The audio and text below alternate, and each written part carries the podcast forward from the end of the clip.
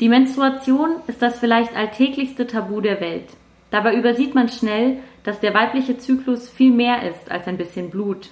Er beeinflusst unser Wohlbefinden, unser Liebesleben, unseren Alltag und sogar unsere Gesellschaft. Hallo und herzlich willkommen zur zehnten Folge von Unverschämt und Unbesprochen. Mein Name ist Laura Späth. Ich mache diesen Podcast jetzt so circa seit einem halben Jahr und ja, wir sind bei der zehnten Folge angekommen. Ich freue mich total über dieses kleine Jubiläum. Und ich freue mich noch mehr, dass ich in dieser zehnten Folge mit der Autorin der jetzt.de Zyklus-Kolumne, Rena Föhr, sprechen darf. Ähm, von ihr ist auch dieses Zitat, beziehungsweise dieses Zitat hat die Zyklus-Kolumne damals eingeleitet in der ersten Folge.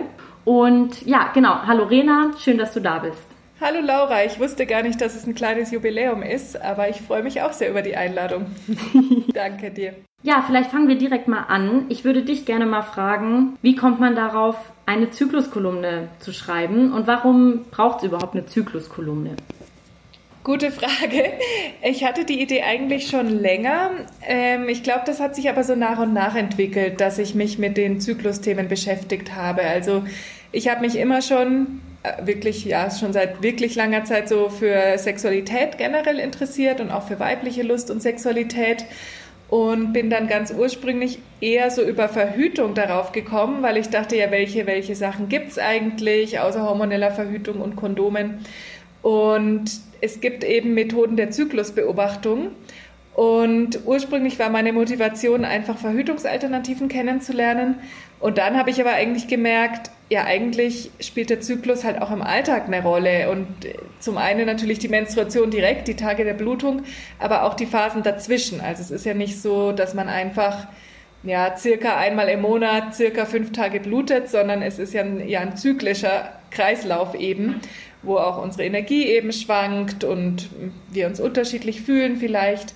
Naja, das war so die Entwicklung und für mich ist das eben nicht einfach ein rein medizinisches Thema oder wo man jetzt mit seiner Gynäkologin drüber spricht, sondern ich hatte dann eben schnell auch den Eindruck, dass es schon mit ganz vielen gesellschaftlichen Dingen verknüpft ist. Also, und das habe ich dann eben in der Kolumne auch umsetzen wollen, ne? dass man halt auch darüber spricht, ja, wie war das bei uns früher in Sexualkunde oder wie ist es in einer Beziehung, wie ist es im Büro, wo es ja auch ein Tabu meistens ist und dann habe ich die Kolumne einfach an das Medium vorgeschlagen, gepitcht und es wurde angenommen. Und so hat das begonnen. Hammer. Also ich bin super froh, dass diese Idee damals angenommen wurde und dass du seitdem schreibst, weil ich persönlich, ich habe es dir in der Einladungs-E-Mail schon geschrieben, ich habe total viel über meinen eigenen Zyklus äh, durch diese Kolumne gelernt, ehrlich das gesagt. Das freut mich. Ja. Und ähm, vielleicht, du hast gerade gesagt, so der Zyklus ist ja jetzt mehr als so diese paar Tage im Monat, wo man irgendwie blutet. Weil ich glaube, dass tatsächlich ganz viele Frauen, aber auch Männer und andere gar nicht so einen krassen Begriff davon haben, was überhaupt der Zyklus ist oder wie der aussieht, wie der funktioniert. Kannst du ähm, das vielleicht so kurz erklären, was wir überhaupt mit dem Zyklus meinen? Ja, ich habe auch mitbekommen, dass manche Leute, wenn man quasi sagt, der Zyklus, dann denken sie, Zyklus ist, ist Periode. Also die denken wirklich, der, Zyklus ist die Blutung. Und eigentlich ist er ja nur ein, naja, kleiner Teil, aber sagen wir mal so, wenn du jetzt 30 Tage insgesamt einen Zyklus hast und fünf Tage blutest, dann ist es so ein Sechstel von der Zeit. Wir haben ja eigentlich einen Kreislauf, ne? das heißt, theoretisch hat man gar nicht so einen Anfang und ein Ende. Es wurde aber dann so festgelegt, was halt auch Sinn macht, dass der erste Tag der Blutung quasi der Beginn eines Zyklus ist, ne? weil die ja, das Blut und die aufgebaute Gebärmutterschleimhaut des letzten Zyklus verabschieden sich und ähm, eine neue Eizelle reift quasi heran. Man sagt immer, nach circa zwei Wochen kommt der Eisprung. Es kann aber total variieren. Er kann schneller kommen, er kann auch erst nach drei Wochen kommen oder bei ganz langen Zyklen noch später. Und dieser Eisprung ist ja etwas, was wir gar nicht so bewusst mitbekommen, außer wenn wir uns vielleicht genau damit beschäftigen oder ein starkes Körpergefühl haben. Aber eigentlich könnte man fast sagen, dass das so das Hauptevent des Zyklus ist, denn ohne Eisprung kommt es normalerweise auch nicht zur nächsten Menstruation. Also wir haben eigentlich so zwei Hauptereignisse, die, den Eisprung und nach dem Eisprung dann circa 10 bis 16 Tage wieder die Menstruation. Und die muss dann nämlich auch kommen, also außer man wird schwanger. Es geht quasi nicht einen Eisprung zu haben und keine Menstruation dann zu haben. Mhm. Und das finde ich halt spannend. Also genau, und die Hormonlevel und die Energien ändern sich halt in jeder Phase in diesem circa einmonatigen Ablauf. Wobei man wirklich aufpassen muss, so mit so Generalisierungen, denn ein Zyklus kann eine total variierende Länge haben und alles zwischen 21 und 36 Tagen gilt sogar als total normale und regelmäßige Länge. Aber das war jetzt eher so die medizinische Antwort, ich weiß nicht. Nein, nein, genau, ähm, genau das wollt, darauf wollte ich auch erstmal hinaus. Ja, wie gesagt, auch das war sowas. Da gab es auch bei mir Defizite bisher und das fand ich irgendwie ganz interessant, mir das überhaupt mal genauer anzuschauen. Okay, Zyklus ist eben nicht nur Menstruation, sondern der Zyklus besteht aus irgendwie noch viel mehr Phasen. Kannst du ähm, vielleicht mal sowas dazu sagen, was, also mit was denn viele Leute während ihrer Menstruation so zu kämpfen haben. Also ich meine, ich kann von mir selber sagen, Regelschmerzen, PMS teilweise, wobei ich auch gar nicht so genau weiß, was jetzt wirklich die PMS-Symptome sind und so. Aber was sind so Sachen, die gehen mit so einer Menstruation einher, meistens oder öfters? Ja, also das ist wirklich total individuell und kann sich, glaube ich, auch von Zyklus zu Zyklus ändern oder auch je nach deiner Lebensphase oder den aktuellen Umständen. Ne? Aber es gibt Studien, es gibt natürlich viele verschiedene Studien und ich habe mich mal eingelesen und der grobe Konsens so ist, dass zumindest circa 80 Prozent der Menstruierenden irgendwie mal mit Beschwerden während der Menstruation zu tun hatten. Ja, sei es jetzt jedes Mal oder sie haben es zumindest schon mal erlebt. Aber dass es wirklich eine hohe Prozentzahl ist, die auf irgendeine Art Beschwerden erlebt. Was kann da, was kann dazu zählen? Also ja, klar, das klassische Unterleibskrämpfe, ähm, schlechte Stimmung, aber auch Hautunreinheiten, Heißhunger. Es kann super viele verschiedene Dinge eigentlich sein. Und was ich dabei wichtig finde zu sagen, ist, dass eigentlich manche GynäkologInnen sagen, naja, es ist schon normal, dass man vielleicht sich jetzt nicht ultra aktiv fühlt oder auch ein Ziehen, unangenehmes Ziehen spürt oder so. Aber so heftige Beschwerden werden eigentlich viel zu stark normalisiert. Also, dass man einfach Frauen oder Menstruierenden erzählt, sie haben ganz schlechte Krämpfe und können nicht aufstehen. Ja, blöd gelaufen, so ist es halt. Nehmen Sie die Pille. Und dass das eigentlich also nicht normal ist im Sinne von, es ist häufig, aber es ist nicht normal im Sinne von, man muss das einfach akzeptieren, sondern da sollte man dann halt auch hinschauen, ja, warum geht es der, der Person so schlecht? Und was ist da vielleicht im Ungleichgewicht oder was könnte die Wurzel des Problems sein? Ja, ich glaube, da kommen wir auch schon so ein bisschen dazu, inwiefern dieses Thema Zyklus und Menstruation ganz krass in diesen Podcast reingehört, weil ich glaube halt, dass das schon sehr viel damit zu tun hat, dass es halt so ein enorm schambehaftetes Thema ist und mhm. deshalb da einfach so wahnsinnig viele Aufklärungsdefizite vorhanden sind und ich meine, auf die reagierst du ja auch so ein bisschen mit deiner Kolumne, indem du sie schreibst und ja, einfach wahnsinnig viel Aufklärungsarbeit in der Hinsicht leistest. Aber ähm, ja, vielleicht kannst du ein bisschen eine Einschätzung geben, warum Menstruation und diese ganze Zyklusthematik eigentlich und dann auch diese damit einhergehenden Beschwerden voll oft, warum die eigentlich so schambehaftet sind. Oder warum das so hm. gesellschaftlich so ein Tabu ist. Ja, das frage ich mich auch immer wieder. Aber selbst in mir steckt die Scham auch teilweise noch drin, obwohl ich ja darüber schreibe. Also als ich die erste Kolumne, die erste Folge geschrieben habe, habe ich auch noch mal ein bisschen historisch recherchiert und reingeschaut und man findet ja wirklich seit der Antike irgendwie Texte von dem giftigen Blut oder auch noch bis ins 20. Jahrhundert hinein irgendwelche Ärzte oder Ärzte, ja meistens männliche Ärzte zu der Zeit, vielleicht auch Ärztinnen, die dann gesagt haben, äh, Menstruationsblut hätte so ein, ein, einen Giftstoff, Menotoxin, und das sind so Wissen, also so, naja, angeblich wissenschaftliche Studien, die dann später sich als unwissenschaftlich oder falsch herausstellten, wo es aber wirklich auch in wissenschaftlichen Veröffentlichungen hieß, es, es gäbe da ein Gift und das sei das schlimmste Gift des menschlichen Körpers. Und ja, in der Bibel ähm, oder in religiösen Schriften ist es auch immer ein sehr negatives Thema. Ich kann jetzt nicht für alle Religionen sprechen, aber ich weiß, dass es zumindest in der Bibel die Sache von Unreinheit da sehr stark damit verknüpft ist. Und man denkt vielleicht, ja, okay, aber ich halte mich ja jetzt nicht irgendwie ans Alte Testament und es betrifft mich nicht, aber unterbewusst oder auch einfach in heute vielleicht ja Vorurteile, die jetzt natürlich nicht mehr wie bei Moses sind, aber trotzdem ist das halt noch da. Und ich bin gar nicht so schambehaftet aufgewachsen und ich wusste auch, was die Menstruation ist, bevor ich sie selber bekam das erste Mal. Ich hatte dann auch Binden und so.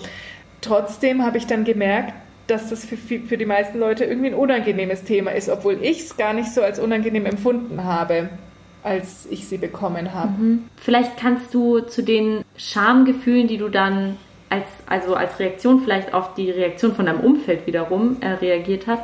Also vielleicht kannst du dazu was sagen, wie diese Schamgefühle dann aussahen oder was so Situationen waren, wo du dich das erste Mal für deine Menstruation vielleicht geschämt hast.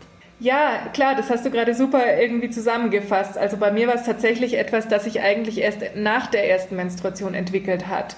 Denn ich glaube, meine Familie hat mich ganz gut vorbereitet und hat eigentlich mir keine Scham vermittelt. Und ich war voll stolz sogar, weil ich dachte so, ja cool, jetzt ist da irgendwie was äh, mit meinem Körper und fand das irgendwie total, ja cool wirklich. Ich hatte damals auch noch keine Schmerzen beim ersten Mal, später, naja. Jedenfalls ging ich dann da irgendwie einen Tag später voll stolz in die Schule und habe meine, ich kann mich noch erinnern, das ist immer noch meine beste Freundin, aber wir, wir joggten irgendwie so, ja, zum Aufwärmen in diesen Dreifachturnhallen hin und her und ich meinte so, ja, ich habe jetzt meine Tage. Und sie so, mhm. Und, und dann ich so, hast du sie auch schon? Und sie so, ja. Und ist dann so weiter gejoggt und, und ihr war das, ich meine, wir waren halt elf oder so.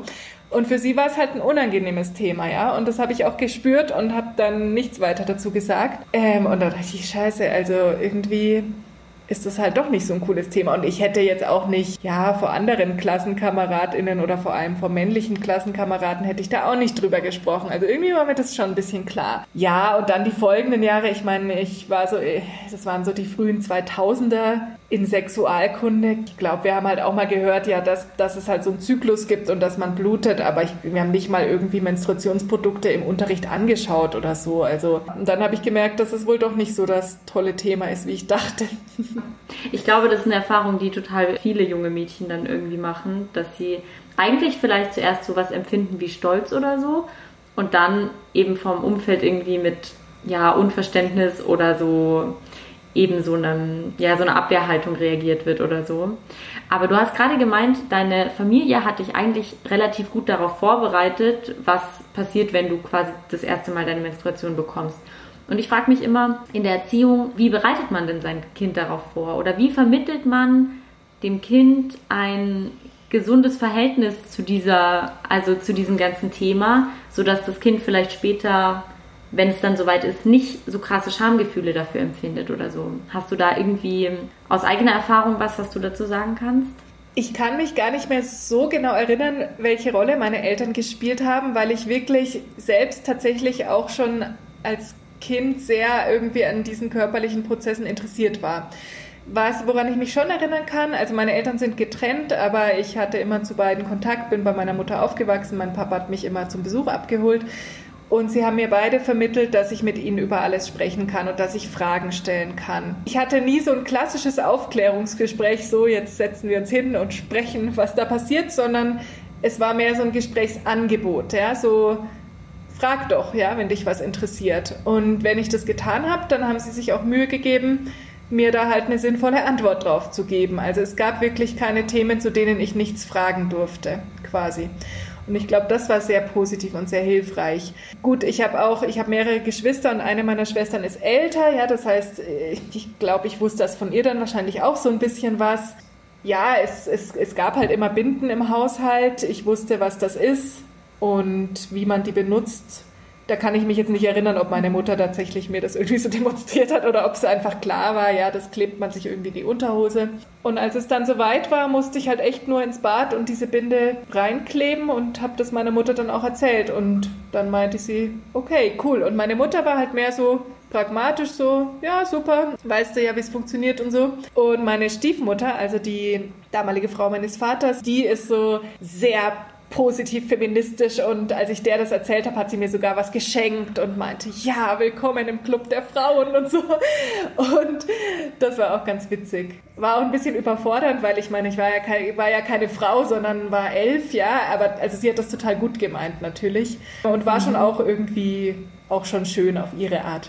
Ja, ich glaube, dass du voll recht hast. So, es ist irgendwie wichtig, dass Eltern ihren Kindern da so diese Offenheit wahrscheinlich kommunizieren und dieses Gesprächsangebot eben machen, weil vielleicht ist es jetzt auch nicht unbedingt total angenehm, wenn man jetzt so an den Tisch gesetzt wird und dann so, wir klären jetzt hier auf und dann ist das Thema auch rum oder so. Wahrscheinlich ist es echt ganz klug, so dieses, diesen, diesen Raum einfach zu geben und das Kind kann das nutzen, wann es möchte.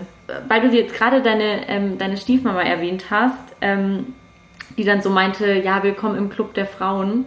Da ähm, muss ich direkt was fragen, weil es gibt ja, und darüber hast du, glaube ich, auch mal geschrieben, es gibt ja total die mittlerweile breite Debatte darum, inwiefern jetzt Menstruation und Zyklus überhaupt mit Frausein verknüpft ist. Mhm. Und kannst du dazu was, was erzählen? Einerseits zu dieser Debatte, aber vielleicht auch dazu, wie gesellschaftlich auch immer wieder dieses Bild entsteht und, und gefestigt wird, dass halt nur Frauen irgendwie menstruieren. Mhm. Also ich habe meine Periode 2001 bekommen. Ne? Ich kann mich an Datum und alles erinnern. Also und queer feministische Ansätze haben es zumindest nicht so bis aufs fränkische Dorf geschafft damals. Das war, das war damals halt noch nicht so ähm, im Diskurs angekommen, sag ich mal. Bei uns tatsächlich kann ich dazu auch sagen, dass ich da auch noch nicht so krass eingelesen bin, vielleicht wie ich sollte oder wie ich das auch vorhabe. Ich selbst bin vielleicht so in den letzten Jahren stärker damit in Berührung gekommen, ne? dass man halt überlegt, ja, warum verknüpft man diesen Vorgang halt so stark wirklich mit dem Konzept Frau? Ich denke, historisch gesehen ist es halt einfach so, also dass sich da sämtliche Referenzen auf, auf die Vorstellung einer Cis-Frau eben und auch schon auch auf, auf ein soziales Konzept von Frau. Und deswegen muss man wirklich aufpassen oder vielleicht auch einfach sich immer weiterbilden und immer dazulernen, wie man da heute damit umgeht. Denn wenn ich jetzt Studien zitiere, dann steht halt in den Originalstudien auch, okay, es wurde eine Zyklusstudie mit 9000 Frauen durchgeführt oder so. Und da weiß ich ja nicht, waren da einfach nur Cis-Frauen an der Studie beteiligt? Ja, war da jetzt, waren da jetzt Trans-Männer dabei und es wurde nicht so deklariert? Das kann ich ja nicht wissen. Und deswegen sage ich da dann manchmal, okay, ich zitiere jetzt halt die Studie, wie ich sie quasi bekommen habe. Oder halt auch bei historischen Konzepten, ähm, wo es halt auch klar ist, dass quasi die Menstruation vielleicht nicht damit verknüpft war, ja, ob, ob jetzt wirklich jede Frau menstruieren kann, weil es ist ja nicht so. Oder halt eher mit der Vorstellung, ich sehe eine Frau, die oder eine, einen Menschen, den ich als weiblich lese, ja, und nehme an, dass diese Person menstruiert und diskriminiere diese Person vielleicht auch auf der Basis, dass ich das vermute, auch wenn ich gar nicht weiß, was in dem Körper der Person passiert. Also das sind so Themen, mit denen ich mich gerade beschäftige. Ich habe ein Buch gelesen von Antje Schrupp, Schwanger werden können. Kennst du das? Ich kenne es nicht, aber ich kenne Antje Schrupp. Leider habe ich es nicht gerade hier direkt zur Hand, aber sie meint, sie hat auch interessante Sachen dazu geschrieben zur Sprache, dass sie quasi auch die Beschreibungen wechselt, dass sie schon meistens versucht, auch ja Wörter wie Gebärende oder Menstruierende oder R zu benutzen, aber dass sie teilweise halt Frauen sagt, wenn sie sich auf historische Konzepte bezieht oder da, ja, wo das eben passiert, was ich gerade versucht habe zu beschreiben. Wir werden da, darauf nachher auch auf jeden Fall nochmal zurückkommen, weil gleichzeitig gibt es ja auch x Gründe, die du auch in, deinem, in deiner Kolumne erläutert hast, oder es gibt x Fälle, wo Frauen auch einfach nicht menstruieren und das sind dann entweder, also das können Transfrauen sein, aber mhm. es gibt ja mhm. auch x andere Gründe, warum man nicht menstruiert. Dazu werde ich dich nachher noch was fragen. Aber zuerst will ich noch quasi bei der, bei der Scham für Menstruation selber bleiben. Mhm. Mm, ich glaube, so jede, jede Frau macht im Laufe ihres Lebens so einige Erfahrungen, wo sie irgendwie dafür geblamed wird, dass sie menstruiert oder wo ihr vorgeworfen wird, sie würde menstruieren aufgrund eines bestimmten Verhaltens oder so. Kannst du dazu ein bisschen was erzählen, wie dieses mhm. Period Shaming, glaube ich, nennt man es, äh, funktioniert? Ich habe auch als erstes, als du es gesagt hast, jetzt eigentlich an so sexistische Sprüche gedacht, wo man einfach hört, ja, hast du deine Tage oder die hat doch ihre Tage oder so. Also das ist so das, was ich, glaube ich, am meisten erlebt oder mitgehört habe einfach. Und ich habe da auch mal vor der, meiner Kolumnenfolge über Männer und Menstruation habe ich nochmal mit meinen beiden Brüdern darüber gesprochen und mit männlichen Freunden von mir. Und die meinten dann auch alle, naja, sie selbst würden jetzt nicht solche Sprüche sagen. Sie haben es aber auf jeden Fall in der Vergangenheit gehört, ja, von anderen Männern. Äh, Cis-Männern in dem Fall.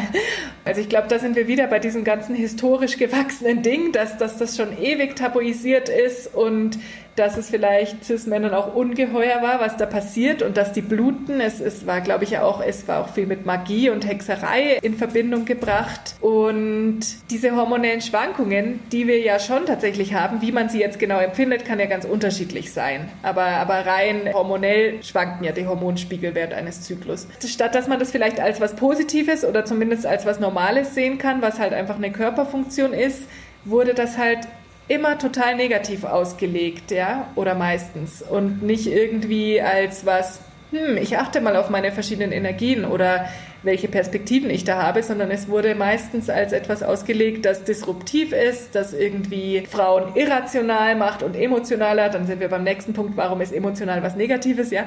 Also ich glaube, der Standard war halt immer so dieser Cis-Mann, bei dem die Hormone ja relativ gleichmäßig laufen, wobei die natürlich auch gewisse Fluktuationen haben. Diese ganzen Binarismen, ne? so emotional, rational, äh, männlich-weiblich, und ich glaube, deswegen wurde das einfach immer als was Negatives besetzt. Allein schon den Zyklus zu haben, naja, und dann die Blutung selbst, wenn die dann irgendwie sichtbar wird, das wurde ja auch immer als total negativ besetzt. Und da sind wir wahrscheinlich wieder beim Thema mit, es wäre angeblich giftig und sonst was. Also leider gibt es tatsächlich wohl viele Gründe, sich zu schämen, auch wenn es jetzt keine, keine guten Gründe sind. Aber wir kennen diese Motive oder haben sie halt internalisiert, so ja. würde ich sagen. Ja, und ich glaube eben auch, dass so gerade durch so Situationen, wo man irgendwie gefragt wird, äh, äh, du bist schlecht drauf, hast du deine Tage oder also mir ist es zum Beispiel, das war einer meiner äh, Menstruationsscham-Highlights, mir ist es mal passiert, dass ich in der öffentlichen Toilette so, ich hatte so ein, immer so ein, so ein Beutelchen, wo halt so Tampons und Binden und alles mögliche drin waren.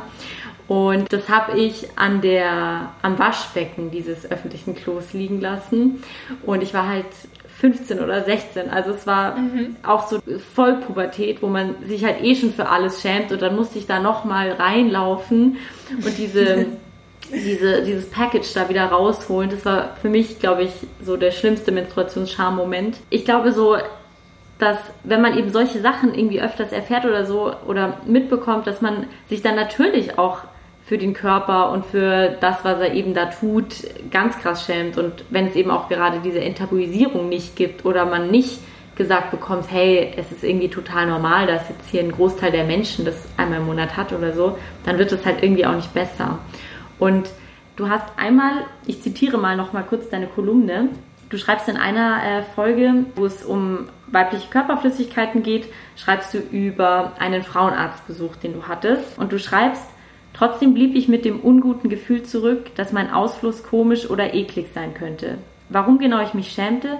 Schwer zu sagen, doch Sprüche wie alle Muschis stinken nach Fisch, die ich aus meiner Dorfjugendzeit kenne, haben sicher dazu beigetragen, dass oh ich meinem Intimbereich etwas skeptisch gegenüberstand. Und das finde ich, also das fand ich voll den interessanten Punkt, weil ich weiß nicht, so über Sperma spricht man gefühlt ständig und Sperma denkt man jetzt nicht in erster Linie, oder das hört man zumindest nicht in erster Linie die ganze Zeit, oh, ist ja voll eklig oder i, warum gibt es das überhaupt?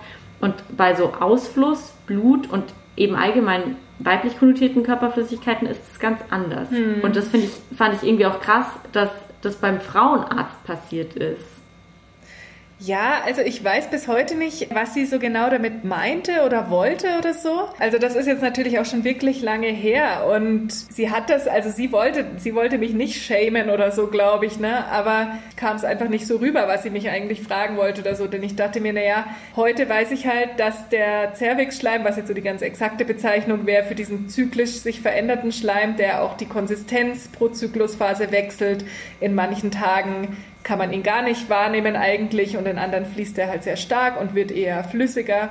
Also allein deswegen finde ich Ihre Frage heute komisch, denn wenn sie mich fragt, ist diese Menge Ausfluss normal bei Ihnen, dann würde sie ja quasi ausdrücken, ja, ob ich immer so gleich starken Ausfluss habe und das passiert ja eh nicht in dem natürlichen Zyklus. Also von daher keine Ahnung, was sie damit gemeint hat. Und ich habe mich halt einfach geschämt, auch wenn die Frauenärztin mich jetzt sicher nicht irgendwie schämen wollte oder so. Für die war das irgendwie so eine medizinische Frage. Was mich also interessiert, ist halt so diese Momente, wenn man, gerade wenn es irgendwie um so Frauengesundheit geht, ne?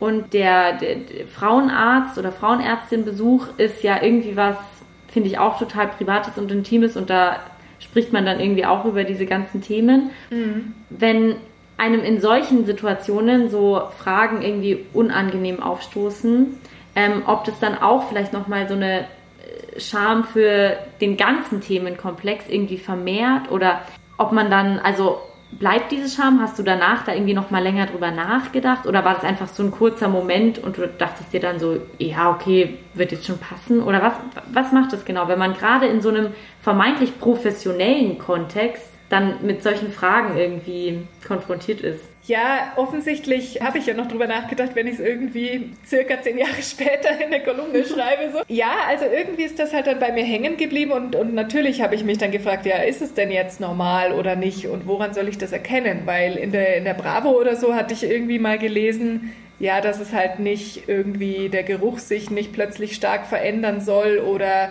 oder halt jucken oder so. Ich meine, das, das war mir schon klar und, und das war ja aber nicht der Fall. Und ich habe mich dann halt eben gefragt, genau, kann es sein, wenn es irgendwie eher viel ist oder so, dass das dann irgendwie negativ ist oder eklig oder so. Ich glaube jetzt, es hat mich jetzt nicht irgendwie täglich dann total beschäftigt oder einen krassen Raum eingenommen, aber ja, es ist irgendwie so hängen geblieben. Und ich kann mich auch erinnern, dass ich schon früher, also schon lange vor diesem erwähnten Besuch, mh, mm, halt dann in der Pubertät festgestellt habe, dass ich halt äh, ja fast jeden jeden Tag so halt sowas in meiner Unterhose quasi finde, so Spuren von, von dem Zervixschleim, was ich natürlich nicht wusste, also Ausfluss eben, habe ich da, dazu gesagt. Ich war mir dann nicht sicher, ob das normal ist, dass, dass das jetzt halt immer oder die meisten Tage äh, zu sehen ist. Und habe dann irgendwie eine Freundin gefragt und sie meinte nur so, ja, Rena, das ist normal, aber mehr haben wir dann auch nicht drüber gesprochen, so, weil es war ja halt schon so ein bisschen unangenehm. Und dass es halt sogar was Gesundes ist, das, das wurde mir viel später erst klar. Mhm. Ja, total interessant, weil ich hatte diesen Moment auch, also wo mir halt dieser Cervix-Schleim irgendwann mal aufgefallen ist und ich mir dachte, hä, Moment, haben das alle und so? Und dann habe ich eben auch Freundinnen gefragt, aber bei mir haben leider die Freundinnen nicht gesagt, ja, das haben wir alle, sondern es war so, nee, ich habe das nicht so stark. Was? Ja. Oh Gott. Und dann habe ich mich so geschämt, ich dachte, mit mir stimmt so was, halt Das gibt es bei mir nicht. Ja. Oh Gott. Und die kleine Laura dachte sich ja dann so, oh Gott, also okay, ich bin hier irgendwie... Und das, das ist dann halt auch wieder das nächste. Ich dachte mir halt dann so, ich bin offensichtlich unrein, schmutzig, eklig. Also man betitelt sich dann aus lauter Scham mit diesen doch sehr starken Worten, weil man irgendwie, ja, das einfach gar nicht gewöhnt ist oder es überhaupt keinen Raum gibt, das so darüber zu sprechen, so dass es diesen Cervix-Schleim gibt. Übrigens ein Begriff, den ich auch erst durch deine Kolumne gelernt habe. Ich habe davor auch immer Ausfluss einfach gesagt. Ja, ja, krass. Ich habe auch noch eine andere Anekdote dazu, nicht von mir selbst, aber von einer anderen Freundin. Es passt total gut da rein. Also gleiche Situation. Sie hat auch ihren Cervix-Schleim entdeckt in ihrer Pubertät sie hatte noch, war nicht sexuell aktiv irgendwie, ja. Äh, manche Freundinnen von ihr irgendwie schon.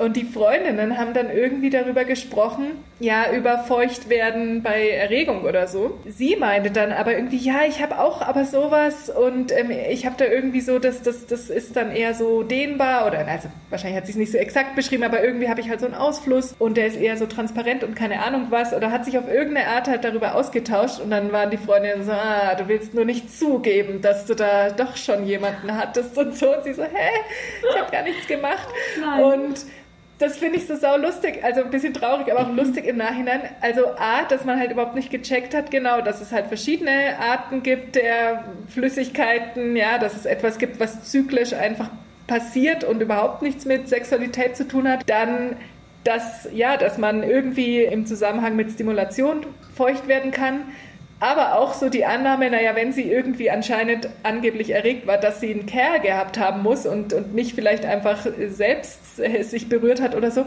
Also halt, ja, halt die Palette der Ignoranz von in dem Alter, wo es, also es hat uns halt auch keiner erklärt. Von, von daher, woher soll man es wissen? Heute ist es irgendwie genau. witzig, aber wäre schon cool gewesen, damals ein bisschen mehr dazu zu wissen. Voll, da würde mich auch ehrlich gesagt ganz krass interessieren, ob sich da mittlerweile was am Sexualkundeunterricht verändert hat, dass man vielleicht auch mal so, ja, einfach unterschiedliche Arten von Körperflüssigkeit mal so ausdifferenziert bekommt und mal erklärt bekommt, okay, irgendwie, da kommen unterschiedliche Dinge raus oder ja, einfach so eine ja, ein bisschen mehr Bandbreite. Bei mir ging es in meinem Sexualkundeunterricht, glaube ich, ähnlich wie dir. Wir haben auch nur so mal kurz so einen Ritt durch den Zyklus gemacht und dann noch ein bisschen besprochen, was beim Sex passiert und dann war es das auch wieder. Und Sex war wahrscheinlich der, wie, wie war es immer bei uns, warte mal, der, die Scheide wird feucht, damit der Penis in sie eindringen genau, kann. Genau, genau. Also, genau, Level. also so ga, ganz fokussiert auf die weibliche Lust, ganz fokussiert.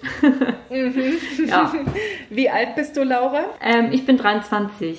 Okay, aber du bist, ich bin 30, also du bist schon ja fast eine andere Generation oder zumindest also hm, ja, aber da hatte man vielleicht sich, denken können, ja. Da hatte sich offensichtlich nicht so viel verändert, leider am Sexualkundeunterricht. Deshalb würde es mich umso mehr interessieren, wie das heute abläuft. Vielleicht können ja da ähm, HörerInnen mal drauf Bezug nehmen, falls wir Leute haben, die noch irgendwie zur Schule gehen oder jünger sind als, als wir, Vielleicht könnt ihr da mal berichten, wie das, äh, wie das bei euch war. Aber ich würde mal ganz kurz einen Bezug auf das Anfangszitat machen, weil in dem Anfangszitat, da ähm, steht ja so, dass Zyklus und Menstruation so ganz krass tabuisiert wird, obwohl es eigentlich unseren Alltag und vor allem auch unsere Gesellschaft so krass beeinflusst und verändert.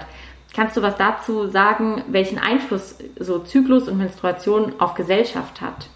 Mhm. Genau, also ich finde, es ist halt sowas, was eben ja circa die Hälfte der Menschheit, zumindest im reproduktiven Alter, was ja auch einige Jahrzehnte lang geht, doch betrifft und man es halt nicht komplett ignorieren kann. Also auch wenn man es versucht zu ignorieren, eventuell. Die Blutung ist das, ja, was man halt sowieso nicht ignorieren kann. Und die anderen Phasen versucht man vielleicht zu ignorieren und erlebt sie dann auch nicht so bewusst. Aber es passiert ja trotzdem was mit einem. Natürlich kann ich da nicht für alle sprechen und man kann das sehr unterschiedlich empfinden. Aber ich glaube, den, also es passiert halt schon einigen, dass einfach die Energien so ein bisschen schwanken, ja, oder dass man halt ja Menstruationsbeschwerden spürt. Ich habe das Gefühl, es wird halt total negiert, dass das irgendwie was mit uns machen könnte oder mit der Gesellschaft. Denn man hat ja so die Idee, ja, man soll jeden Tag gleich funktionieren, außer man ist jetzt total krank oder so. Und, und dass alles so linear vor sich hinläuft und Schwankungen gar nicht so gern gesehen sind.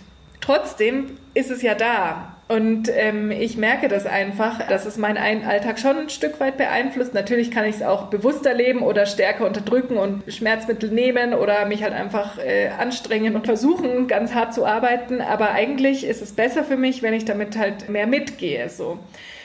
Und ja, also gesellschaftlich hat es so viele Zusammenhänge, sei es jetzt, dass ich Menstruationsprodukte kaufe, dann kommt es darauf an, wie bin ich wirtschaftlich gestellt, wo wohne ich, welchen Zugang habe ich. Natürlich, es kann was mit Bildung zu tun haben, wenn jetzt Mädchen oder menstruierende Kinder und Jugendliche halt nicht in die Schule gehen im Extremfall, weil sie die Produkte nicht haben oder weil sie sich schämen. Ich finde, es ist, man merkt auch in politischen Entscheidungen oft, dass es einfach null mitbedacht wird, wenn da jetzt irgendwie hauptsächlich Cis-Männer sitzen und halt nicht dran denken. Jetzt im Zuge von Corona war es zum Beispiel so, ich bin gerade in Kolumbien, wobei ich jetzt nicht weiß, in welchem lateinamerikanischen Land das war. Es gab dann halt so Hilfspakete und Produkte, die quasi als Produkte der täglichen Notwendigkeit deklariert wurden, die dann billiger waren oder subsidiert waren oder kostenlos für Leute mit wenig Geld. Und dann waren halt keinerlei Menstruationsprodukte auf der Liste, weil hat halt keiner von den alten Cis-Männern dran gedacht. Ja, also so Sachen meine ich. Es, es geht in ganz viele verschiedene ja. Bereiche rein. Und das, das meine ich ja. damit, wenn ich sage, dass, dass es mit der Gesellschaft zusammenhängt. Mhm. Ich habe auch irgendwie schon öfters äh, überlegt, wenn man jetzt also ich glaube, zum einen ist es natürlich irgendwie wichtig, dass man über das Thema spricht und da eben aufklärt und so. Und ich glaube aber auch, dass es so noch andere Wege und auch Notwendigkeiten gibt, so einen gesamtgesellschaftlichen Umgang mit dem Thema zu finden. Also mir würde da zum Beispiel einfallen, dass irgendwie so Tampons und Binden ganz selbstverständlich auf öffentlichen Toiletten verfügbar sein sollten. Ähm, aber fallen dir noch so andere Sachen ein, wo du sagen würdest, eigentlich bräuchte es das mal, damit einfach dieses Thema mhm einerseits weniger stigmatisiert ist und andererseits viele Frauen auch dadurch einfach weniger leiden? Ja, also ich glaube, für mich fängt es in der Bildung wirklich an, ja, dass es halt in der Schule oder wer weiß, von mir aus sogar im Kindergarten, ja. Ich meine, wenn ein Kind neugierig ist und fragt oder so, dass, dass es halt eine Antwort bekommt, aber gut, dann zumindest in der Schule, wo es dann auch ja für ungefähr die Hälfte der Klasse körperlich relevant werden wird, dass man wirklich einfach da halt ja eine gute Bildung dazu anbietet. Und vielleicht müssen es auch nicht immer die Lehrkräfte sein, sondern halt externe PädagogInnen oder ja, externe Leute, die da halt dann auch wirklich gut damit umgehen können. Es gibt solche Initiativen, ne? aber natürlich nicht flächendeckend. Und ich glaube, das wäre schon so der erste Punkt, weil wenn es in der Schule schon nicht gescheit erklärt wird und wir wissen halt nicht, wie es zu Hause erklärt wird, dann fällt es dann später auch schwierig, als entscheidungstreffende Personen da dann irgendwie plötzlich damit sinnvoll umzugehen oder überhaupt daran zu denken. Also Schulbildung finde ich ganz wichtig. Das, was du natürlich auch gesagt hast, ne, dass die Produkte irgendwie verfügbar und zugänglich sind. Ich fände es im Arbeitsleben auch wirklich wichtig, dass es einen anderen Umgang damit gäbe. Also, dass man einfach im, im Arbeitskontext Period Policies hat. Da gibt es auch so ein paar Beispiele international, aber nicht einfach so, okay, ähm, Menstruierende dürfen daheim bleiben, wenn sie sich schlecht fühlen und wir reden trotzdem nicht darüber, denn das wird dann meistens auch einfach nicht so angenommen, denn es mhm. ist ja mhm. trotzdem das Tabu und man will ja nicht als schwach wirken ne? oder mhm. schwächer als die männlichen Kollegen.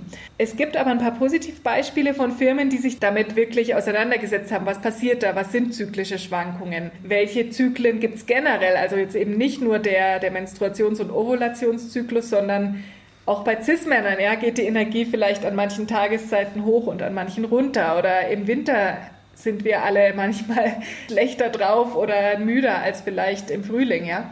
Also, dass man über sowas im Arbeitsleben sprechen könnte und ich finde generell, das Arbeitsleben müsste flexibler werden oder, oder also weg von diesem starren Konzept gehen. Du hast in, der Kolumne auch mal äh, Menstruationsurlaub erwähnt. Das fand ich Hammer. Das, das war für mich total mindblowing, als ich mir gedacht habe, hä, stimmt. Warum soll es eigentlich nicht die Möglichkeit geben, äh, einfach bei Regelschmerzen oder wenn man an dem Tag, also dann einfach, wenn es einem schlecht geht und man irgendwie da leidet, warum soll man da nicht zumindest diesen Menstruationsurlaub in Anspruch nehmen dürfen. Genau, aber ich glaube eben, dass wenn quasi, wenn es nur dieses Angebot gäbe, ohne dass dann darüber auch gesprochen wird und ohne dass wir halt verstehen, was da eigentlich passiert, ich weiß halt nicht, ob es dann so gut funktioniert, denn dann wird das Tabu und die Scham bestehen bleiben und dann wird den halt auch keiner nutzen. Ich finde auch das Wort schwierig. Ich habe es aber, glaube ich, genutzt, weil das irgendwie so das Wort ist, was am meisten benutzt wird, aber es ist ja dann eben eher nicht so der tolle Urlaub, wenn man ja mit krassen Krämpfen im Bett liegt oder so. Mhm. Aber ja, dass man einfach über sowas spricht, ja, oder auch sagt, okay, manchen geht es vielleicht so schlecht, dass sie an dem Tag einfach wirklich sich rausnehmen. Anderen geht es ein bisschen schlecht. Sie könnten sich aber einfach in den Raum mit einer Wärmflasche zurückziehen und dann weitermachen oder sie brauchen halt ihr ruhiges Homeoffice. Und da ist so ein bisschen meine Hoffnung, dass jetzt vielleicht, ja, dadurch, dass jetzt Homeoffice dieses Jahr sowieso für viele dann sein musste, könnte man doch da eigentlich auch mal ein bisschen offener und flexibler drüber sprechen. Was ich mir auch noch dachte, was ich super wichtig fände, ist, dass einfach diese Hygieneprodukte für Frauen nicht mehr so krass besteuert sind. Also ich weiß auch gar nicht, wie da jetzt gerade der Stand ist, aber ich glaube, also diese Steuer gibt es ja immer noch, soweit ich weiß. Aber die wurde geändert, die ah. wurde gesenkt. Genau, also, also Menstruationsprodukte waren mit 19 Prozent besteuert, was halt in so eine Kategorie fällt, ja, der Luxusgüter oder zumindest Sachen, die man nicht für den alltäglichen Gebrauch braucht, angeblich, was halt keinen Sinn macht. Und da gab es ja dann ähm, mehrere Petitionen dagegen, ursprünglich von ähm, Yasemin Kotra und Nana ähm, Roloff. Genau, und die haben da eben seit, ich glaube, seit 2018 haben die dafür eben ja, Lobbyarbeit betrieben, mit ganz vielen Politikern oder PolitikerInnen gesprochen. Und das wurde dann tatsächlich, äh, genau, sind dann noch andere Initiativen drauf gefolgt, aber letztlich wurde das dann, ich glaube, dieses Jahr zum 1. Januar auf 7% gesenkt. Und 7% ist halt quasi die ja, normale Steuer für für andere Produkte des alltäglichen Gebrauchs. Mhm. Genau. Okay. Mhm. Ja. ja, weil da war ich mir auch irgendwie gar nicht mehr sicher. Ne? Und dann noch eine Sache, da bin ich mir nicht so sicher, ob du was dazu sagen kannst, aber ich habe in der allerersten Folge des Podcasts, da ging es viel um Frauengesundheit und ich frage mich halt auch, ob es überhaupt so keine Ahnung, ob es so einen so so ein Sektor in der Forschung, in der medizinischen Forschung gibt, der sich zum Beispiel mit damit beschäftigt, wie man Regelschmerzen lindern kann oder so. Weil ich glaube, die dauerhafte Lösung ist es jetzt auch nicht, dass man sich irgendwie die ganze Zeit mit Ibuprofen oder so zuballert. Weißt du dazu was, was da in der Frau, also in der gesundheitlichen Forschung oder so, was da passiert oder ob da was passiert? Also ich kenne einzelne Gynäkologinnen oder Gynäkologen, die, die sich halt äh, stark damit beschäftigen, aber ich kann es dir nicht genau sagen, wie jetzt ja, wie insgesamt der Forschungsanteil ist oder wie stark diese Themen erforscht werden im Vergleich zu anderen Themen. Ich glaube aber schon, dass leider insgesamt wahrscheinlich eher nicht so das wichtigste Thema ist, ich habe vor kurzem mit einer Ärztin gesprochen, die ähm, zu weiblicher Sexualität forscht. Also ich glaube, da ist jetzt der Zyklus äh, könnte da natürlich integriert werden, so als Gesamtding, aber äh, Menstruationsschmerzen direkt ist, glaube ich, aktuell nicht in ihrer Gruppe. Die hat mir aber erzählt, ähm, Dr. Laura Hatzler heißt sie, dass weibliche Sexualität halt insgesamt wenig erforscht ist, weil man dann oft eher so den, die Idee hat, na ja, ist ja jetzt irgendwie nicht lebensbedrohlich, wenn das nicht so funktioniert und penetrativer Sex geht irgendwie noch. Also auch ganz, ganz komische Ansichten, während irgendwie zu erektilen Dysfunktionen viel mehr schon geforscht wurde. Da bin ich jetzt gerade ein bisschen weggekommen vom Menstruationsthema, aber also das finde ich auch ganz, ganz spannend. Zum Zyklus selbst gibt es in Deutschland eigentlich eine der größten Forschungsgruppen oder eine der längst mit den Läng ja mit der längsten Tradition. Da gibt es die Sektion natürliche Fertilität. Das sind irgendwie einige GynäkologInnen an den Standorten Heidelberg und Düsseldorf, wenn ich mich nicht täusche. Und die haben eine sehr große Datenbank, wo sie Zyklen analysieren. Und da geht es dann mehr so um den kompletten zyklischen Ablauf auch. Ne? ja, geht dann manchmal in Richtung Fruchtbarkeit oder Unfruchtbarkeit, aber schon auch generell ja um Zyklusgesundheit, sag ich mal. Also da sind wir in Deutschland gar nicht so schlecht aufgestellt, kriegt aber kriegt man als Normalperson halt meistens gar nicht so mit. Ja, wie wäre da deine Einschätzung? Ich zum Beispiel würde sagen, okay, wenn es in Deutschland jetzt irgendwie da eigentlich ja eine ganz okay Forschung dazu gibt, zumindest im Vergleich zu anderen Ländern oder so, hat das dann was, ja, vielleicht auch mit bestimmten feministischen Bewegungen oder so zu tun, die halt bestimmte Forderungen gestellt haben. Wie ist da so deine Einschätzung? Inwiefern haben vielleicht feministische Proteste oder so auch den gesellschaftlichen Bezug zu dem Thema verändert, vielleicht auch so in den letzten Jahren gerade? Ich glaube, das ist ganz interessant und ich glaube, da gibt es verschiedene AkteurInnen so da in diesem Zyklusfeld. Es gibt sicher einige feministische Bewegungen mm, oder auch feministische MedizinerInnen, die das verfolgen. Es gab ja seit Puh, da müsste ich jetzt nachschauen, seit wann, ob das so 70er, 80er war, bin nicht sicher.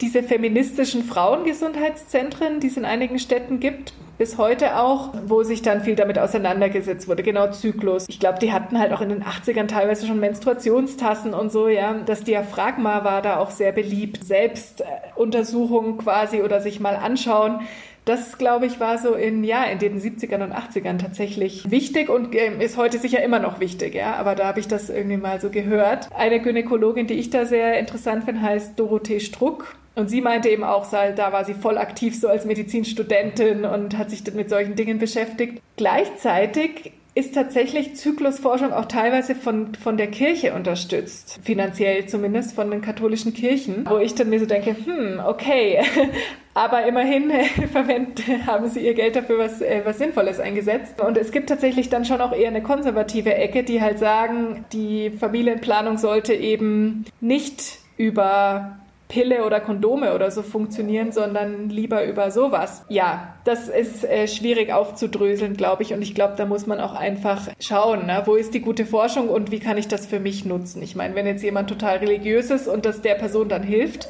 ist ja auch okay. Passt jetzt aber halt nicht so zu meinem Leben zum Beispiel. Ne? Und es gibt auch genug ÄrztInnen oder Zyklusexpertinnen, die dann eben sagen, okay, man kann ja auch die Mixanwendung mit Kondomen oder so machen. Aber ja, es gibt feministische Bewegungen und tatsächlich auch eher kirchliche Aspekte. Und ich ordne mich dem ersten Teil zu. Es gibt auch ja, sicher ein paar religiöse Feministinnen. Naja, aber das, das ist, was ich dazu weiß, so zu den ja. Zyklushintergründen. Mhm. Ja total interessant. Ich wusste ehrlich gesagt überhaupt nicht, dass, ähm, oder es wäre mir nie in den Kopf gekommen, dass jetzt, also, dass die Kirche quasi Zyklusforschung unterstützt oder so. Aber das ist total interessant irgendwie. Wusste ich gar nicht. Doch, also, also deswegen hat vielleicht in manchen Ländern oder ich, mir ist es auch in Deutschland begegnet, deswegen hat manchmal auch Zyklusforschung oder halt natürliche Verhütung so einen äh, Ruf, dass es heißt, das wäre unsicher und das wäre irgendwie für strenge Christinnen oder so. Ja, so ist es halt auch nicht. Also du, du kannst es ja nutzen, wie du möchtest. Eine Sache, die ich total faszinierend fand, deshalb muss ich dich da äh, nochmal explizit danach fragen. Also wenn wir zu über Zyklusforschung gesprochen haben, du hast neulich, glaube ich, war das eine Kolumne zu so Zyklus in so Leistungssport-Kontexten geschrieben. Und das ist was, was mich einerseits persönlich irgendwie betrifft, weil ich halt auch einfach wahnsinnig viel Sport mache und dieses, dieser Themenkomplex Zyklus und Sport, das, ja, da habe ich endlos viel schon darüber geredet und nachgedacht, wie man das alles hinkriegt. Und da gab es ja auch so Bewegungen, um irgendwie Zyklus und Menstruation in, im Rahmen des Leistungssports irgendwie sichtbarer zu machen. Kannst du dazu was erzählen? Mhm. Tatsächlich bin ich da nicht so krass drin. Also da habe ich mich im Rahmen der Kolumne damit viel beschäftigt. Äh, mehr so, warum wird der Zyklus teilweise ignoriert bei Trainingsplänen oder so. Inzwischen zum Glück wird er auch nicht immer ignoriert, sondern es gibt auch äh, Literatur dazu inzwischen. Das war mehr so mein Ansatz, Bewegungen dazu, das sichtbarer zu machen. Also was ich halt kenne, ist Kiran Gandhi, ne, die Frau, die vor vier oder fünf Jahren den Marathon gelaufen ist, in London, glaube ich, und da eben auch menstruierte und man sah dann eben einen Blutfleck auf der Hose und es war der totale Skandal. Und äh, sie hatte aber auch, also sie wollte, glaube ich, schon enttabuisieren, aber ich glaube, sie hatte auch ganz praktische Motive, dass sie, glaube ich, gesagt hat, ich, ich, ja, eine Binde würde mich da jetzt irgendwie stören und ein anderes Menstruationsprodukt brauche ich jetzt auch nicht, also will ich jetzt irgendwie nicht unbedingt nutzen, sondern für mich und ist es körperlich, glaube ich, angenehmer, das jetzt so zu machen. Und dann mache ich es ja. halt eben so. Und das fand ich ganz interessant.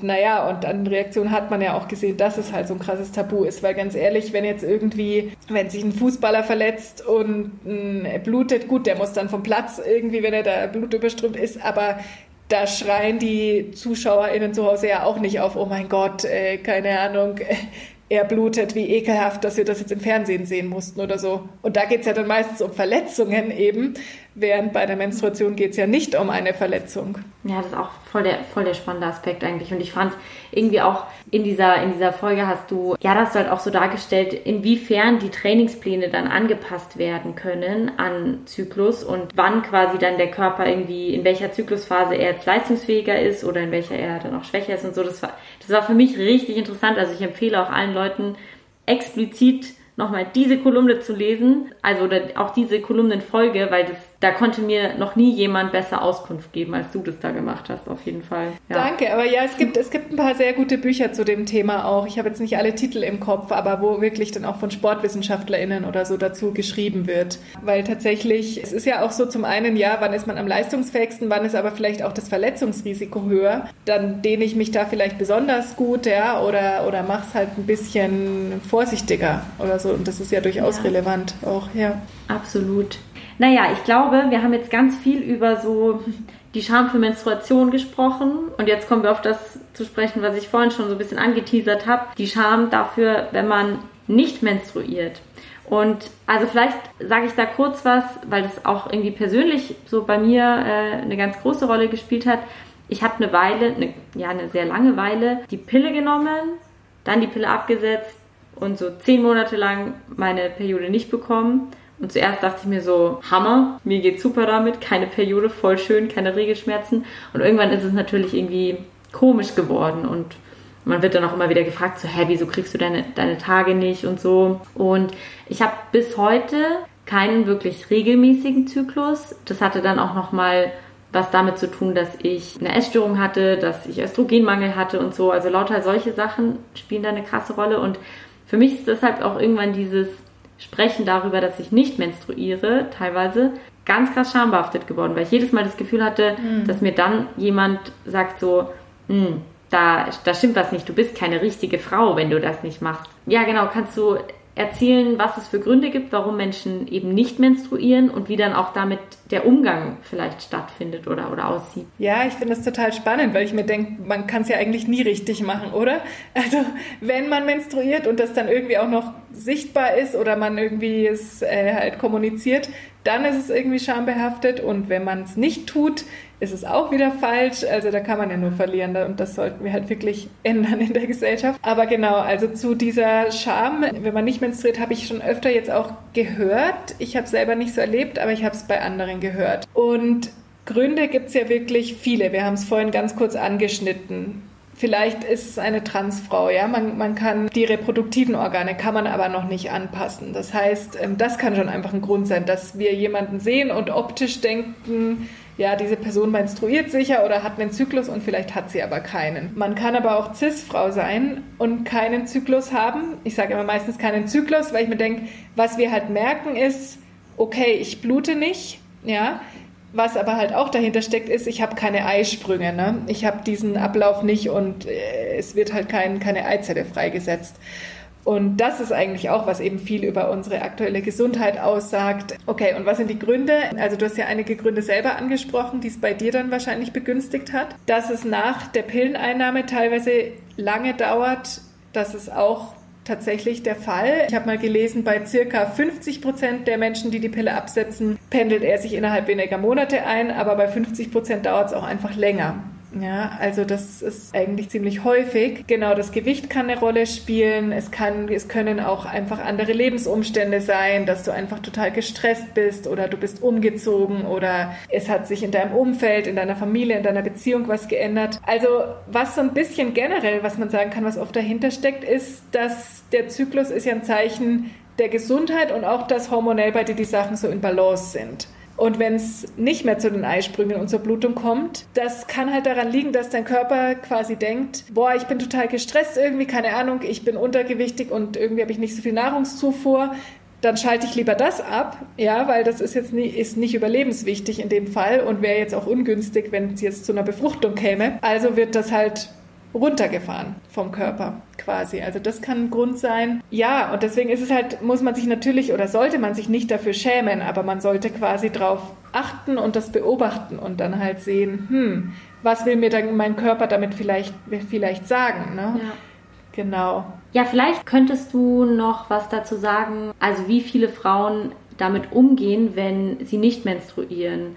Also weil ich zum Beispiel, ich habe, ich weiß nicht, ich habe halt erstmal so im Internet gegoogelt, und bin da nicht so richtig fündig geworden oder so. Also und ja, ich war dann erstmal so ein bisschen lost und dachte mir so, hä, wieso menstruiere ich nicht? Was ist das? Und musste dann auch gefühlt zu drei Frauenärztinnen gehen, bis mir da mal jemand gesagt hat, ja, äh, du hast jetzt einen Östrogenmangel und wir müssen halt dein Östrogen irgendwie wieder regeln. Wie läuft es bei anderen Frauen? Also wenn du da mit anderen Frauen auch schon geredet hast. Mhm.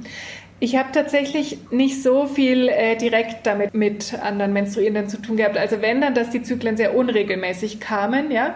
Mhm. Ähm, und mit unregelmäßig meine ich dann halt wirklich nur so alle paar Monate. Aber dass sie so ganz ausblieben, das habe ich mehr von Freundinnen mitbekommen, tatsächlich auch nach dem Pilleabsetzen oft, dass dann einfach mal ein Jahr lang gar nichts passiert ist oder so. Und dass sie dann in ja, einer ähnlichen Situation war, wie du beschreibst. Viele Ärzte aufgesucht, dann oft das Angebot, naja, dann nimmst du die Pille halt wieder. Wo ich mich dann schon frage, also natürlich hat jeder das Recht, das dann zu tun, aber dann hast du halt wieder den künstlichen Zyklus, wo du halt auch keine Eisprünge hast. Also wie viel bringt das dann auf Dauer? Ne? Außer es ist eine ganz spezifische gesundheitliche Situation, aber also der Zyklus wird ja dadurch auch nicht wiederhergestellt, weil die Pille den Eisprung unterdrückt. Und also ich habe nur gehört eigentlich, dass Leute dann irgendwie versuchen halt sich ja medizinische Hilfe zu suchen, was ja auch erstmal richtig ist, aber dass die Hilfe dann auch nicht immer so, ja, dass da halt nicht so viele verschiedene Ansätze angeboten werden. Und was ich quasi mache, ist ja, ähm, ich lasse mich zur Zyklusberaterin ausbilden und wir arbeiten quasi mit der Be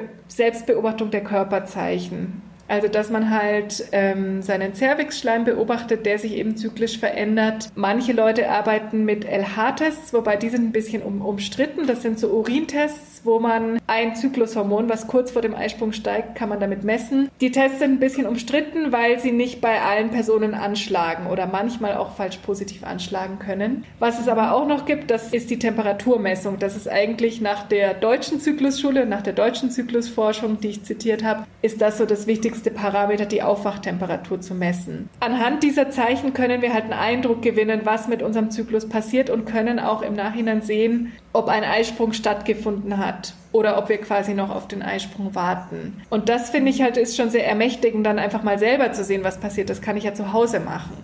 Ja und dann halt einfach einen Einblick gewinnen. Genau, aber wenn dann halt nichts passiert und die Menstruation wirklich auf Dauer ausbleibt oder die Eisprünge, dann ja, ist die Strategie schon natürlich medizinische Hilfe zu finden, aber ich glaube, da müsste die Medizin halt noch offener werden und noch mehr verschiedene Sachen anbieten. Ich weiß nicht, ja. wie es bei dir dann war. Also du hast dann eine Ärztin gefunden, die dir da auch gut helfen konnte.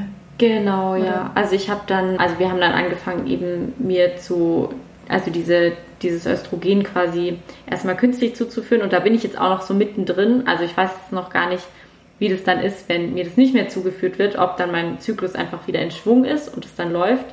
Das werde ich, äh, werde ich rausfinden. mhm. Genau, aber also das ist auch noch so was, was ich halt bemerkt habe, weil ich dann angefangen habe, mein, also ja, meine, meine Körperzeichen mir auch mal wirklich so aufzuschreiben mhm. ähm, und halt zu gucken, okay, was passiert mit meinem Körper kurz bevor ich dann irgendwie meine Tage kriege oder wenn dann der Eisprung sein müsste oder so. Und das ist wirklich faszinierend, wenn man darauf achtet, was für Regelmäßigkeiten man da feststellt an den Signalen, die irgendwie der Körper so sendet. Also ich fange teilweise an, auf ganz, ganz bestimmte Nahrungsmittel in genau dieser Zeit und nur dann krass Bock zu haben, wo ich mir auch dachte, wow, ähm, das, ja, das weiß ich jetzt, weil ich mir das halt so notiere irgendwie.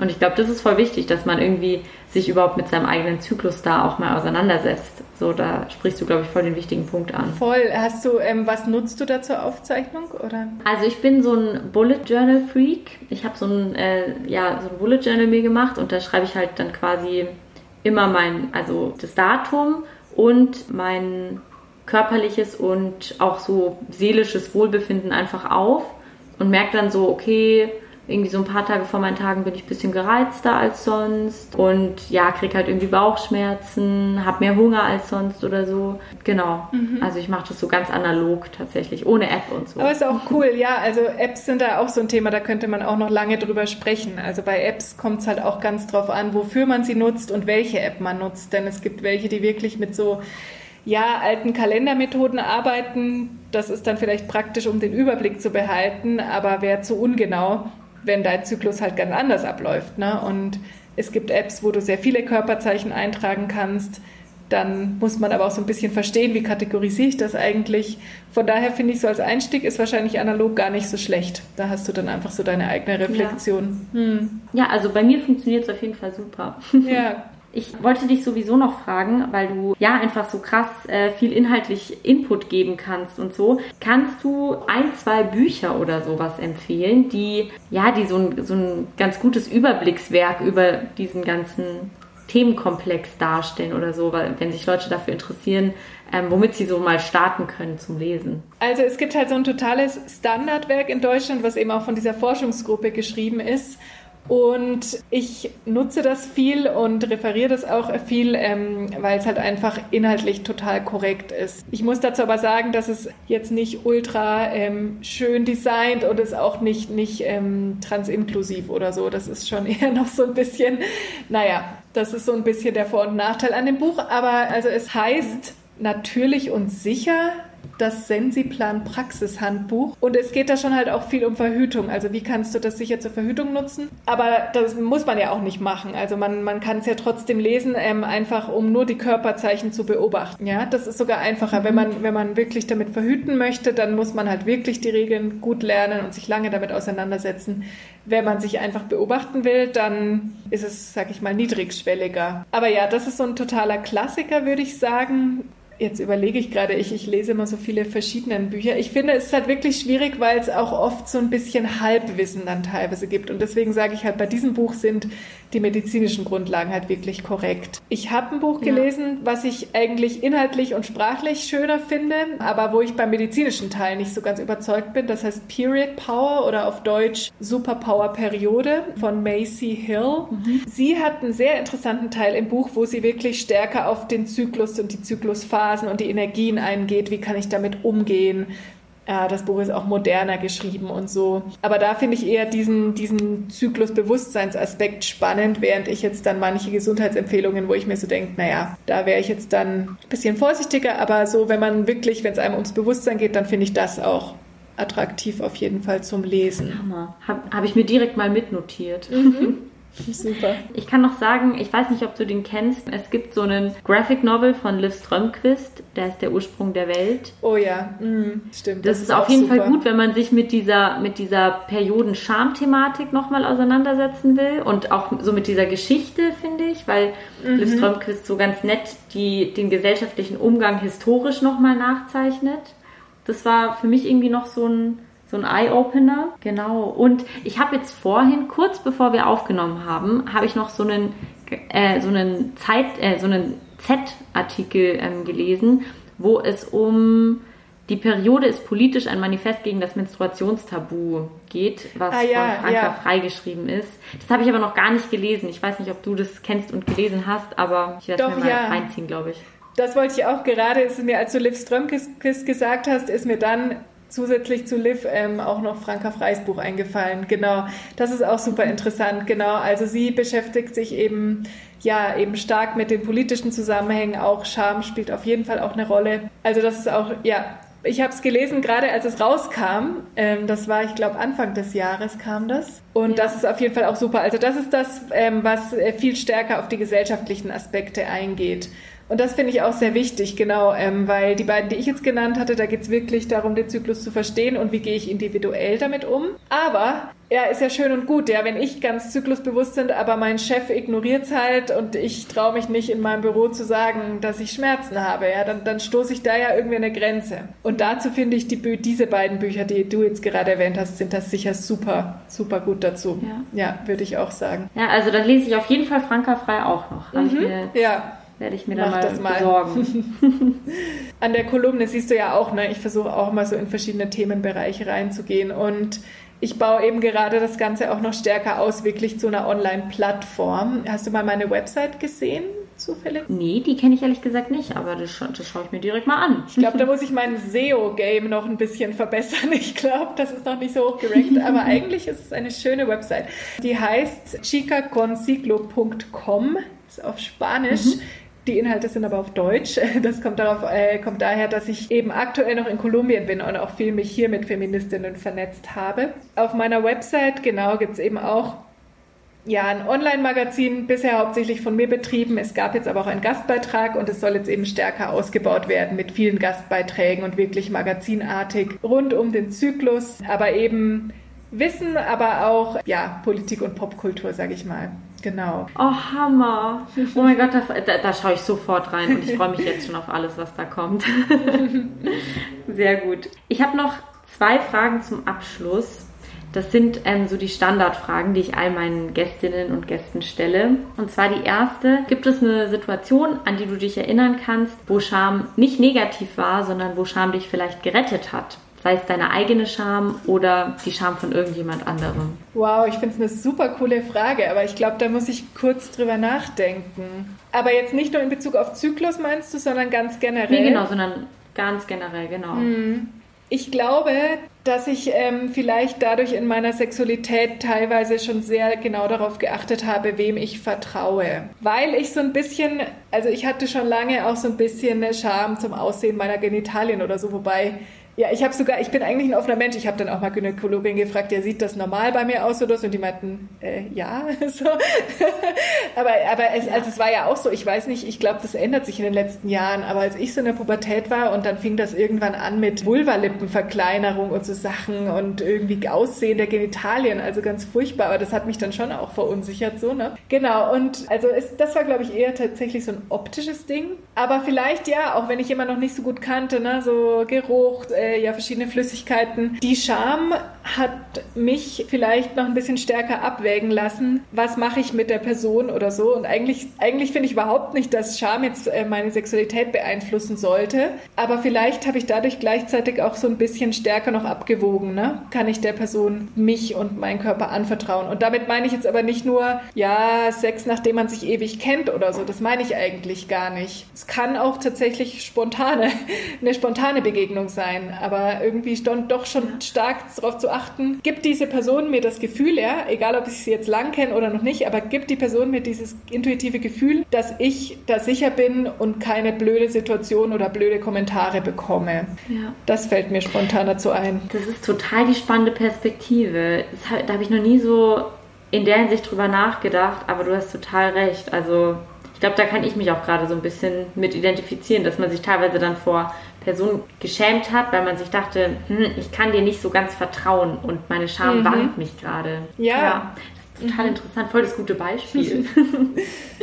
genau, und die zweite Frage ist, gibt es so Schamthemen, zu denen du gerne mehr wissen würdest? Also vielleicht auch so in Bezug auf, zu was sollte Laura mal eine Folge machen, zu welcher Schamthematik? Also wenn ich jetzt halt weiterhin so beim Körper- und Sexualitätsbereich bin, dann fände ich es sehr interessant, auch mal über, über männliche oder cismännliche Sexualität da zu sprechen, weil ich das Gefühl habe, dass bei denen die Scham ganz anders ist. Also, dass man unter, unter Frauen oder, oder unter Cis-Frauen dann doch zumindest unter Freundinnen halt mal darüber spricht. Also, ich habe schon mit Freundinnen auch, vor allem je älter wir waren, dann auch mal über sexuelle Probleme gesprochen oder ja, jetzt lief es da irgendwie nicht so oder ja, also halt einfach ja, über sexuelle Probleme oder Fragen.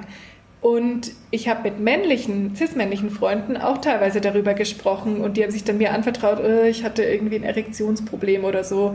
Und äh, ich meine, ja, es kann, ja passieren oder so. Und ähm, dann haben wir uns darüber ausgetauscht. Und sie sagten dann aber oft, ja, aber mit anderen männlichen Freunden würden sie jetzt nicht drüber reden. Also das, ja, und das fand ich ganz spannend. Also was ist da quasi so der Maskulinitätsgedanke oder so? Das finde ich auch ganz interessante Themen. Aber gut, ich überlege noch mal kurz, ganz unabhängig von Körper und Sexualität, Schamthemen. Ich bin jetzt natürlich auch nicht sicher, ob, ob ich alle Folgen von dir richtig im Kopf habe. Ja, oder belassen wir es mal dabei, bei diesem Themenfeld. Ja. Das wäre so mein Input ja. dazu. Hm. Das ist nämlich auch mega, mega interessant. Das nehme ich auf jeden Fall mit auf, weil da, da gibt es auch viel zu sagen. Mhm. ja, sehr cool. Und ich glaube, dann hast du mir alle Fragen, die ich, seit ich deine Kolumne gelesen habe, die ganze Zeit im Kopf schwirren hatte, ähm, hast du mir beantwortet. Ja, mir bleibt nur, mich bei dir zu bedanken, dafür, dass du dir so krass viel Zeit für mich jetzt genommen hast und ähm, wir dieses Gespräch führen konnten. Ja, vielen Dank, dass du da warst. Danke dir auch, Laura. nee, ich fand es auch super, super spannend. Vielen Dank. Sehr schön. Und genau, wir hören uns in zwei Wochen wieder und wie immer freue ich mich über Anmerkungen, auch eure Anekdoten oder Erfahrungen oder so. Schreibt mir jederzeit gerne. Ich bin bei Instagram unter ak.unverschämt zu finden. Und an dieser Stelle wollte ich mich auch nochmal ganz herzlich für das zahlreiche Feedback zu meiner letzten Folge bedanken. Das hat mir sehr viel Kraft gegeben und so. Und es war irgendwie total schön, dass die Leuten so gut gefallen hat. Vielen Dank und bis zum nächsten Mal.